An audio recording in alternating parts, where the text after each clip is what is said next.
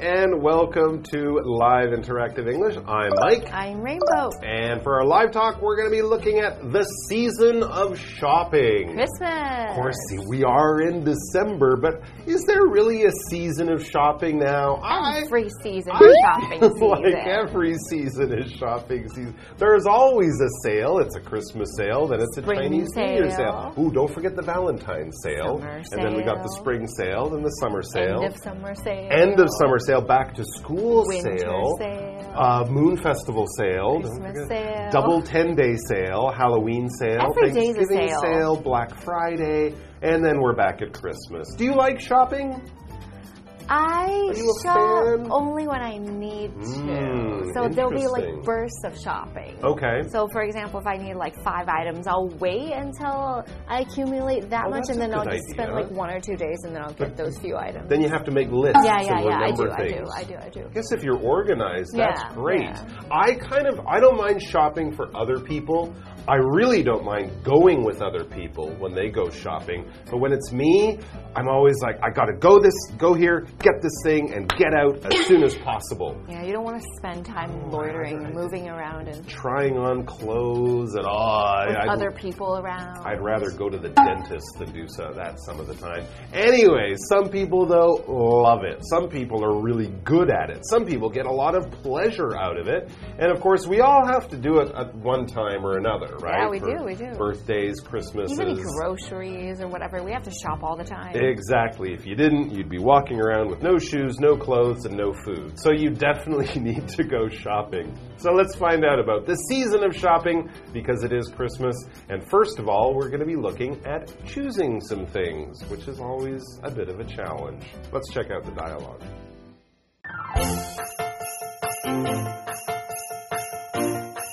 Nancy is at a department store.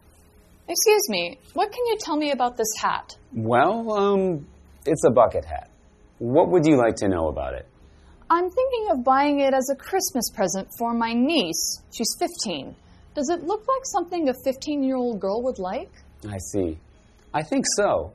This type of hat is in style at the moment. Does it come in other colors? Black is kind of depressing. It feels a bit rough, too. What material is this? It comes in yellow, brown, and white as well. Let me check the label for you. It's 50% cotton. Okay.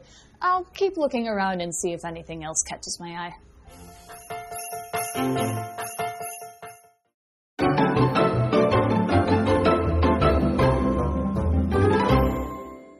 Right, so yes, it is really the season of shopping, right? December, Christmas, and of course, you, if you're really smart, you could do your Chinese New Year gift shopping now too, and then you can get rid of it. Anyways, let's look at what's going on in the first dialogue. It says choosing the right hat. I don't know if I have ever bought someone a hat. But, anyways, if you are going to buy a hat, you definitely want to choose the right hat. You don't want to give them the wrong hat. That would be terrible. So, who is choosing hats? Well, Nancy, it says, is at a department store. And it seems Nancy is the customer, and a clerk will be helping her later on. That's right. Nancy says, Excuse me, what can you tell me about this hat? Okay, I can tell you, you put it on your head. That's why I don't work in a store. Well, this clerk, of course, knows a lot more about the hat than the simple stuff I know. The clerk says, Well, um, oh, maybe the clerk doesn't know more about the hat. He's, really having trouble thinking of what to say. Well, um, you put it on your head. That's what he was thinking to say. No, he says, Well, um, it's a bucket hat. Okay, that style of hat is a bucket hat. They're very popular. People used to just kind of wear them at the beach or maybe if they're playing cricket. But these days you can wear a bucket hat almost anywhere, except, you know, not in a fancy restaurant or in church or something. But you definitely could wear a bucket hat around the city and it might be very stylish and fashionable. What would you like to know about it? He's kind of thinking, well, it's clearly a hat, it's a bucket hat, it's a color. Uh, is there anything else you're interested in knowing? Mm, I'm thinking of buying it as a Christmas present for my niece. Okay. She's 15. That's Does it look like something a 15 year old girl would like? So it's not for herself, so I guess she just wants his opinion. Yeah, well, those are some good questions. He doesn't really know what she's thinking of buying the hat for. So, finding out it's for a younger person, it's for a younger girl, this helps him kind of give better advice. He says, I see. Not I see the hat, but this is more like I understand, I get it, okay. I think so, he says, in answer to the question. Is this a popular hat for young people? Is it cool? I think so. He says this type of hat is in style at the moment. It's popular, it's cool, it's in style. Your niece won't be embarrassed to wear this hat. Does it come in other colors? Black is kind of depressing. Hmm. It feels a bit rough, too. What material is this? I think she sounds like she's not sure about it because she has problems with the color and the material. She says it's a bit rough. If the material is a bit rough, that means it's hard to touch. It's not smooth. It's going to be a bit like um, uh, harsh. It's not soft like cotton. It's not soft like silk. Just feels maybe kind of thick and uncomfortable. So when we're talking about materials, rough materials don't feel so nice to touch, but maybe they're thicker and warmer. For example, in my sentence, I have the rough blanket is made of wool, so it's a bit scratchy, but it keeps you warm. Oh, okay. So yeah, some things when we touch them on our skin, it's, not okay if soft. it's if it's rough, if it's like a towel or something like that. But if it's your sheets and you're lying on them at night, you don't want it to be rough. It's going to tickle you and make your skin feel uncomfortable. So uh, I think for a hat, it might be good because often when it's rough. The, the, the material might also be tough. It might be strong and won't rip. But, anyways, let's get back to that other question of the color. Remember, Nancy thought the color black was a little depressing. It's a little dark and makes you feel sad. Or, you know, we often think of black clothes as something you wear when someone dies, maybe, um, and maybe not good for, you know, a summer day. Well, there are some choices, actually. The clerk says it, being the hat, it comes in yellow, brown, and white as well. In other words, we have the same hat in other colors. It comes in, he might also say it's available in yellow, brown, and white as well. So there you go. Four choices black, yellow, brown, and white. And as to uh, the material and why it's so rough, what it's made of, he has an answer. He says, Let me check the label for you. So he must take the hat, look inside at that little thing with writing on it that's on the inside of your clothes. It gives you information where it's from, how to wash it, what it's made of. He says, Let me check the label for you. It's 50% cotton. So half of the, the fabric, the material, is made of cotton. The other half would be, I don't know, polyester or something Some like that. Some blend or something. Exactly. He gets this information. He knows this not because he remembered it all or something. No, he just read the label, which is a smart thing to do if you're buying clothes. The label on your clothes, as I said, it's a little bit of uh, information written on a small piece of fabric. It will tell you where it was made, what it's made of, how you take care of it, things like that. So if you're interested in the product and you want to make sure, you know, you know how to wash it or want to make sure it will feel good on your skin, you would want to read the label. We could also talk about labels as having prices on them, but basically simple information about a product you're buying and it's stuck to the product or tied to it in some way. Read the sweater's label before you wash it. Very important, especially if it's wool. Yeah, it's going to shrink or something. If you put it in your hot drying machine, it might get really small, so you might want to hang it up. But the only way you know how to do this right is by reading the label. Okay, I'll keep looking around and see if there's anything else, if anything else catches my eye. So that means I'm not really sure, but you know, I'll just look at it and if I like anything, I'll ask you some questions. All right, so she's going to think about it, but she's going to continue to look around the store. And that's where we take a break, and we'll be back with more from Nancy, the clerk, and this shopping trip in just a moment.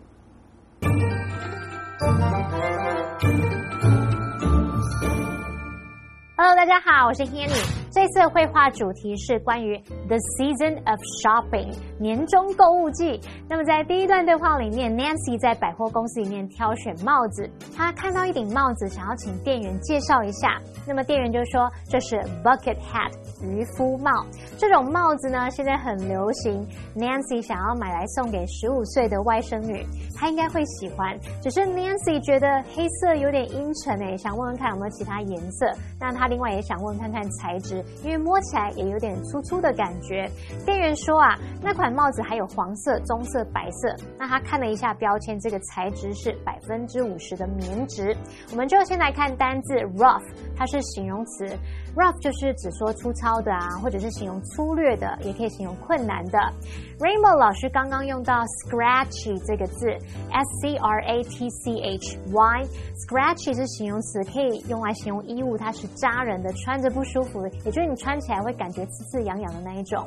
好，下一个单词 label，它是名词，表示标签、标牌。那衣物上面通常会有洗标，这个标签上面也会说明它的布料成分。那 Mike 老师刚刚说的 fabric。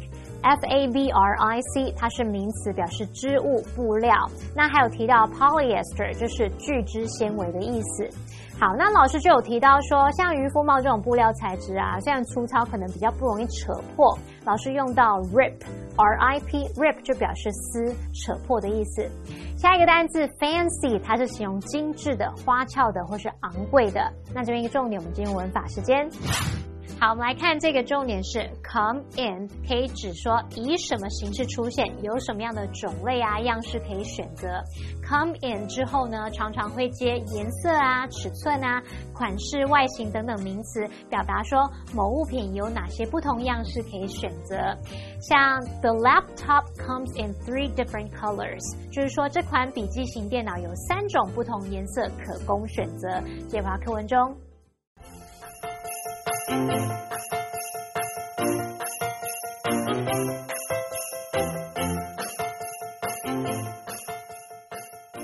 Nancy spots a camera bag on a store display.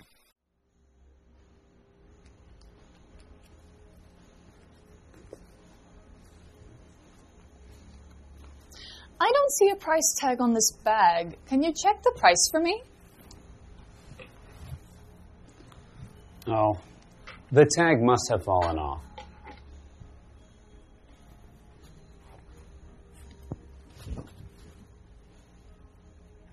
It's $6,000. That's a little expensive, but my little sister would love it. Do you accept MasterCard? Yes, we do. Great. I'll take it then.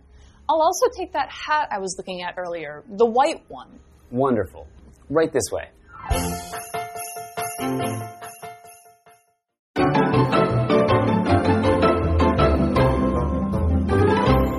We are back, and the second part of our shopping unit is looking at, ooh, we're buying something else. Part two is asking about a fancy bag. Ooh. Ooh, it's not just a oh. bag, everyone. It's, It's a fancy bag. That's right. Fancy means kind of a little bit more special, mm-hmm. more well decorated, more attractive, maybe a little bit more expensive, a little bit more fashionable. If you go to a hotel and it's just got a bed, a TV, and a shower, that's a pretty normal hotel. If it's got people who open doors for you while wearing white gloves and special tea services and a really big room with a beautiful view and it costs you a lot of money to stay there, that's a fancy hotel. So we often use this to kind of be another way of saying expensive, more special, uh, more fashionable from, from Paris or something like that, but it will definitely cost you more money. For example, Gary bought a fancy new watch. So it's not one of those plastic sports watches. It's from Switzerland. Ooh. And it costs more money than I make in a whole year. Whoa. It's fancy. Fancy. That's why I don't buy fancy watches because I'll probably break them or lose them. Uh-oh. But some people love them. All right, let's find out what's going on. It says Nancy spots a camera bag on a store display. Okay, I'm not sure you'd call a camera bag fancy, but it's a little more special, right? It'll have special pockets for different camera equipment, and it probably would cost you a little bit more money than a simple book bag that you take to school. Nancy says, I don't see a price tag on this bag. Can you check the price for me? Hmm, all right. So the clerk takes the bag, and as he kind of looks around at it, he notices, yeah, there is no price tag on it. There's no label that shows the cost, shows how uh, expensive it is. He says, oh, the tag must have fallen off. That can happen, right? In stores, people use things, they break things, things fall off. Anyway, so he solves this problem in a very simple way. He grabs another bag of the same style. So he goes back to where it was. There's other bags there, maybe a different color. Same style, though, same price. He reads the tag there and he says, It's $6,000. I'm assuming that's NT dollars, not US dollars. Exactly. So That would you- be a really fancy bag. very, very fancy. If you grab something, that means you take it very quickly. I grab it. Ow. it, it's kind of like a um, you're you're like in a hurry or something, or maybe if you're fighting for something, you want to grab it. It's not just taking it. It's like, oh, this is mine. So you want to get something very quickly. Okay, I have a sentence for you. It looked cold outside, so I grabbed a jacket as I left the house.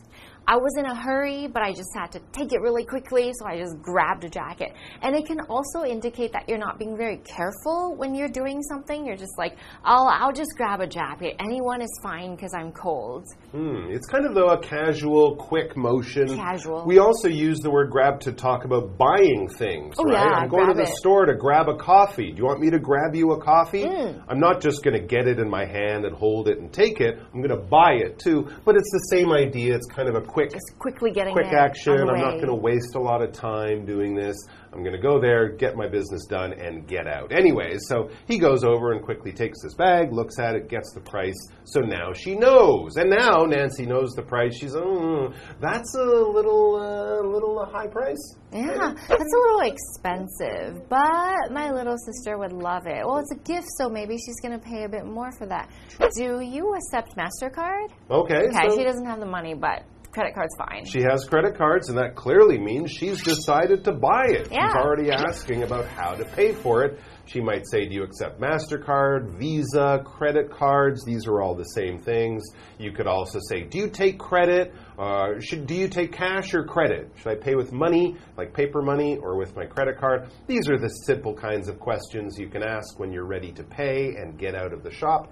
And the clerk says, Yes, we do. We do take MasterCard. We take that kind of credit card. And she says, Great, I'll take it then. I'll also take that hat I was looking at earlier.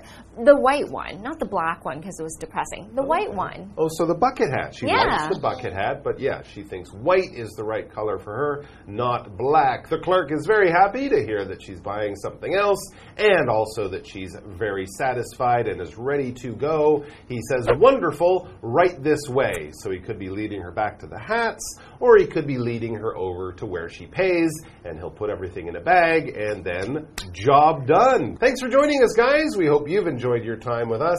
We certainly have enjoyed it with you. We'll see you back here until uh, sometime soon. Until then, take care. Bye. Bye.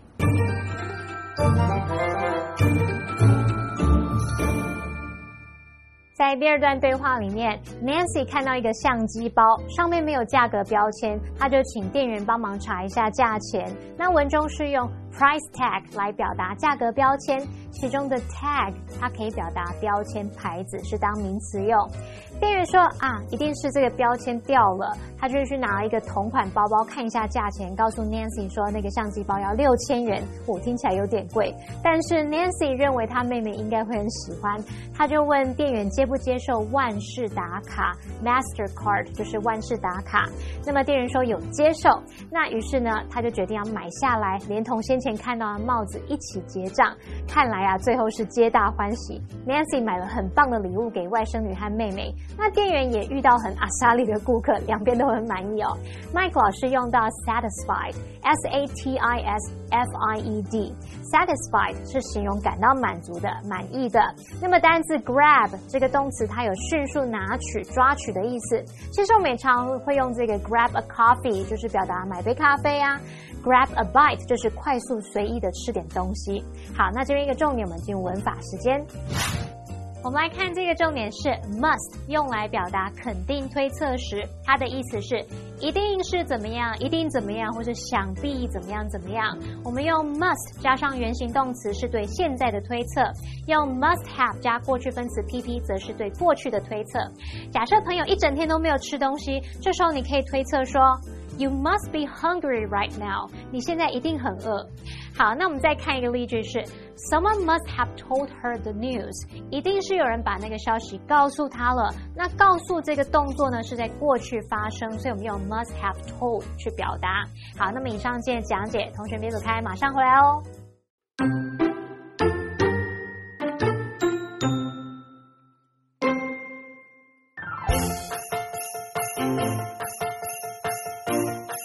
Nancy is at a department store. Excuse me, what can you tell me about this hat? Well, um, it's a bucket hat. What would you like to know about it? I'm thinking of buying it as a Christmas present for my niece. She's 15.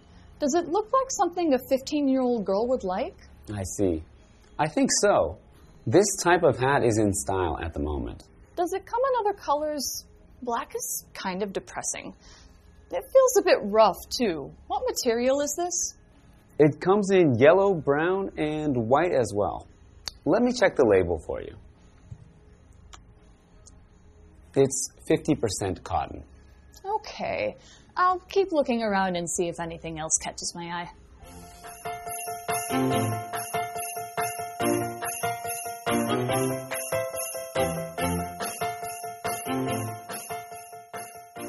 Nancy spots a camera bag on a store display.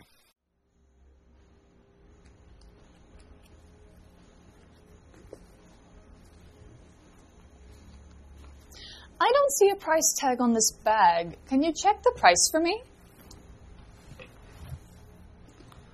Oh, the tag must have fallen off.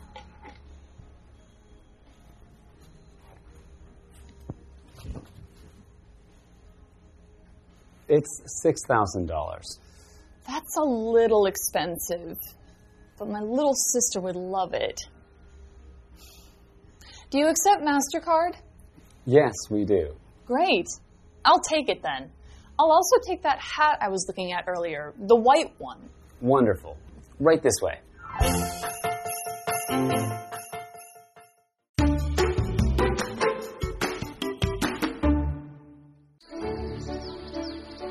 The National Kaohsiung Center for the Arts, Weiwuying, is next to Weiwuying Metropolitan Park in Fengshan District, Kaohsiung City. The park and center were a military base before. The center is designed by a Dutch architect, Francine Houben. The idea comes from the local banyan trees. The center has many types of indoor halls. The Opera House, Playhouse, Recital Hall, and Concert Hall all can be found here. The Banyan Plaza is a semi outdoor public place.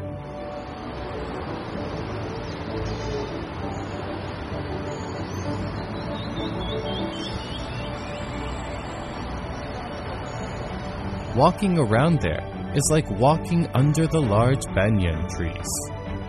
People can watch a show at the outdoor theater and enjoy the natural park. The National Kaohsiung Center for the Arts, Weiwuying, has created a space for art and leisure.